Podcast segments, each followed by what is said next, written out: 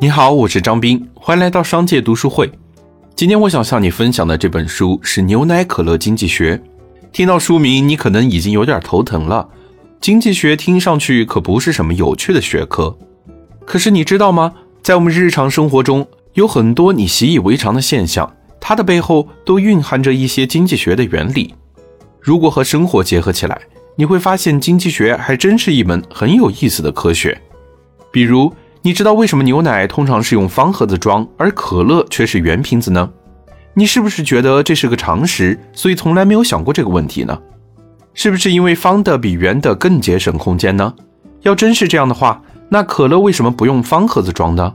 那样不是更省空间吗？答案呀，是因为牛奶必须放到制冷的货架上保鲜，这种冰柜很贵，而且要用电，运营成本也很高，所以空间就显得相当宝贵了。而可乐之类的饮料放在普通货架上就行，这种架子相对便宜，也没有什么运营成本，所以空间并不是他需要首先思考的问题。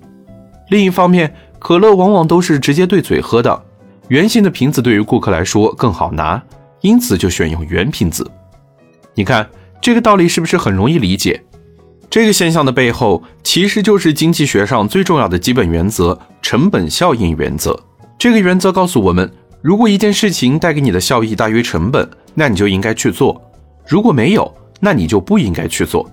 是不是感觉听起来也没那么无聊，反而挺有意思的？《牛奶可乐经济学》这本书就是一本神奇的书，它把枯燥的经济学与生活中常见的事例结合了起来，让你非常轻松的就能掌握一些经济学的原理。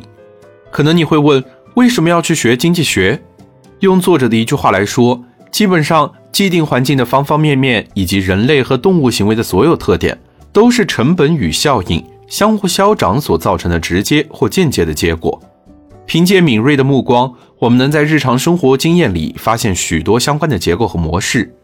虽然不是所有人都能够成为经济学家，但是通过了解经济学的思维方式，我们可以更深入、更理性的去理解世界。简单来说，如果你掌握了经济学，那么你就能看穿许多事情的本质。做出更加明智正确的抉择。好了，今天的推荐就到这儿。如果你想收听商界读书会的更多内容，欢迎订阅。让我们在一年的时间里共读百本好书。我是张斌，我在商界读书会等你。